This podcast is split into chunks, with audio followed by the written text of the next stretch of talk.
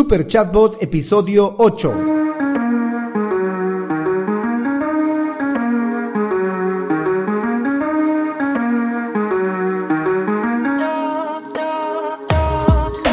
Hola, hola y bienvenidos un día más a todas y todos los chatbot users de este podcast. Podcast en el que hablamos del universo de los chatbots y sus poderes en internet y redes sociales. Además de las novedades, funciones, estrategias, tips de estas pequeñas bestias robotizadas con las que algunos nos ganamos la vida y con las que otros se hacen la vida más fácil. En el episodio de hoy continuamos analizando los tipos de chatbots según la aplicación de inteligencia artificial, ahondando un poco más, ya dimos algunos tintes en el episodio número 6 que era los tipos de chatbots. En este episodio vamos a tratar sobre los smart chatbots, que como su nombre lo indica son chatbots inteligentes. Pero no sin antes recomendarte que si necesitas un chatbot para tu sitio web o tu red social, visites alexhurtadomktd.com donde encontrarás el servicio de chatbots para Facebook, WhatsApp, Instagram, Telegram, Google My Business Message, etc. Por cierto, yo soy Alex Hurtado, un implementador de chatbots. Bueno, chatbot users, comencemos. Smart chatbots. Los smart chatbots o chatbots inteligentes, chatbots cognitivos, chatbots de aprendizaje automático, como le quieras llamar o como se les acostumbra llamar a estos chatbots, son tecnológicamente más complejos porque están basados en inteligencia artificial, machine learning y procesamiento del lenguaje natural. Estos chatbots sí aceptan el ingreso de texto de parte del usuario y pues para poder comprender este texto que el usuario ingresa deben de tener una unidad de procesamiento del lenguaje natural, es decir, que ellos puedan entender lo que nosotros intentamos decir en el lenguaje que lo intentamos decir. Porque solo los seres humanos comprendemos lo que otros seres humanos intentan decir, ya que estos chatbots, al igual que los seres humanos, pueden comprender el contexto de lo que se intenta decir. Luego de comprender lo que intentamos decir, el chatbot debe de resolver si va a dar una respuesta o no va a dar una respuesta. Y luego de eso debe de armar, estructurar la respuesta que va a entregar. Estos chatbots son capaces de aprender de cada interacción en la que participan e incluso en cada interacción con la que participan eh, con un usuario en específico. Es decir, el chatbot podría tranquilamente separar en carpetas para cada usuario y decir que para este usuario debe de hacer estas recomendaciones, mismas recomendaciones que no podría hacer para este otro usuario o para este usuario debería de conversar de una determinada manera, de manera tal que no converse de la misma manera para otro usuario. Esto es algo que puede permitirse este chatbot porque, como ya había dicho, trabaja con inteligencia artificial y machine learning, es decir, aprendizaje profundo. Una de las cosas que más me gusta y me sorprende de estos chatbots son el que comprendan los contextos.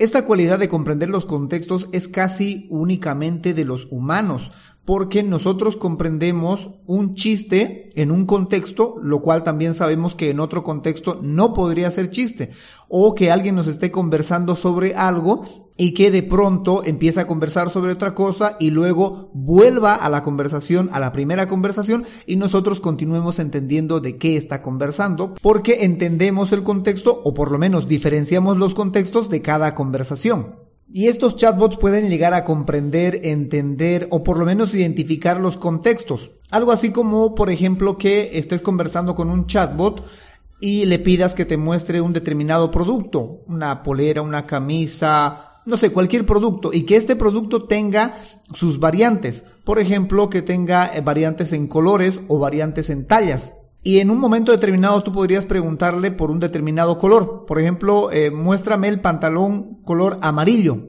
Y él te va a mostrar el pantalón color amarillo. Y tú le dices ahora el verde. Y él va a entender que cuando tú dices ahora el verde, te estás refiriendo al contexto pantalón y te va a mostrar el pantalón verde. Porque si no reconociese el contexto, entonces el chatbot tendría que decir cuál verde o a qué te refieres, porque no está entendiendo el contexto de la conversación.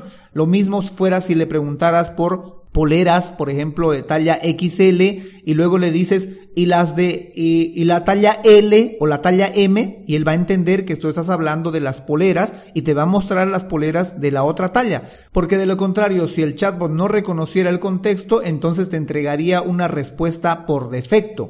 Esta respuesta por defecto acostumbra a ser un no te entendí o repíteme de nuevo o lo que le hayamos programado para que el chatbot dé una respuesta a cualquier cosa que no haya logrado entender porque lo sacaste del contexto. Pero estos smart chatbots son capaces de comprender el contexto.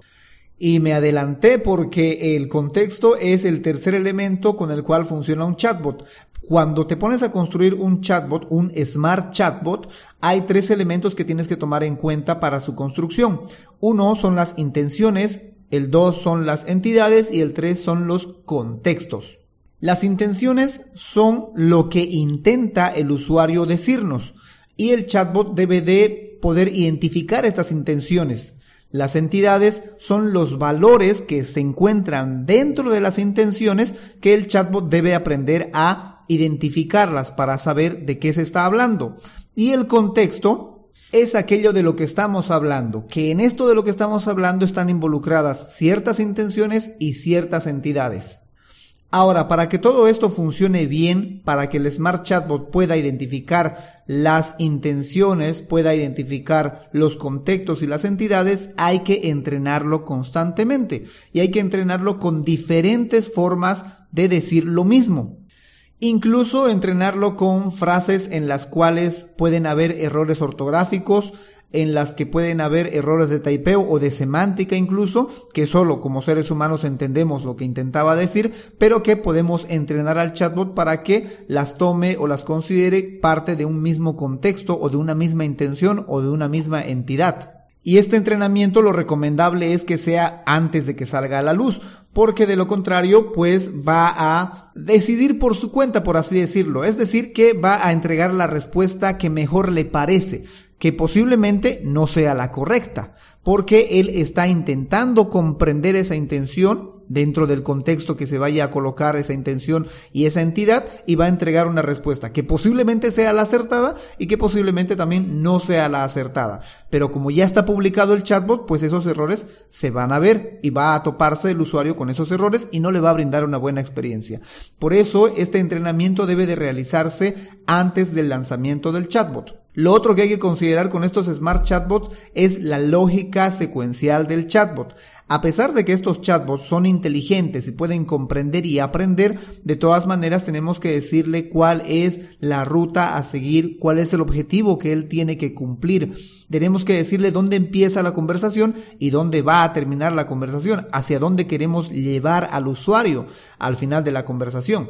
Entonces tenemos que planificar esta lógica del chatbot. Lo otro y el último punto que es muy interesante es que el chatbot o los smart chatbots son de aprendizaje activo. Y no me refiero a que ellos están activos para aprender, sino de que deben de estar constantemente aprendiendo con nuestra ayuda con la intervención nuestra para entrenarlos y decirles esta es la mejor respuesta, aunque ellos crean que sea otra, porque nosotros entendemos mejor que ellos los contextos y las intenciones de los usuarios con, los cuales va a conversar el chatbot. Así que el chatbot o la mayoría de estos chatbots te presentan un histórico de las conversaciones que realizaron y en ese eh, histórico tú puedes ir eh, enseñándole cuál es la respuesta correcta que debió haber dado porque si lo dejamos en un aprendizaje automático, el chatbot va a querer tomar la mejor decisión, pero que posiblemente no sea la mejor para el usuario ni para nosotros, ¿no? Porque la experiencia no va a ser la adecuada. Es por ello que vamos a tener que intervenir en este aprendizaje activo que va a tener este Smart Chatbot. Y como último punto, hablemos de los costos del chatbot y su implementación. Estos chatbots puede que llegues a encontrar plataformas incluso open source que no te van a costar un solo centavo en invertir en estas plataformas o plataformas de bajo costo que te colaboren con la parte de Machine Learning e inteligencia artificial. Pero también es cierto que estas plataformas tienen sus limitaciones. Eh, sus limitaciones en sus planes freemium o en sus planes gratuitos.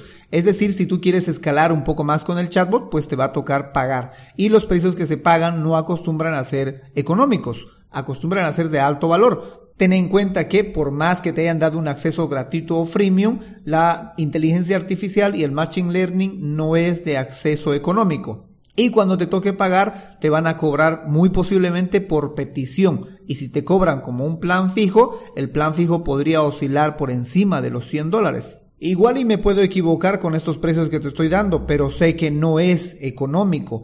Y lo otro además es que por más que te den el servicio y puedas conseguirlo gratuito o de bajo costo, el implementador o el desarrollador que te va a tocar contratar, ese no te va a cobrar de manera barata porque interviene bastante programación, bastante código en este tipo de chatbots.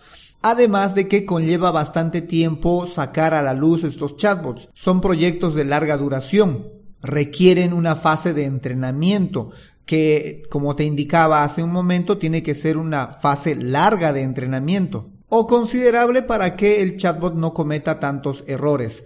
Esto sin tomar en cuenta la fase de desarrollo, que es más larga que la fase de entrenamiento y necesaria, porque de lo contrario no vamos a tener un chatbot decente.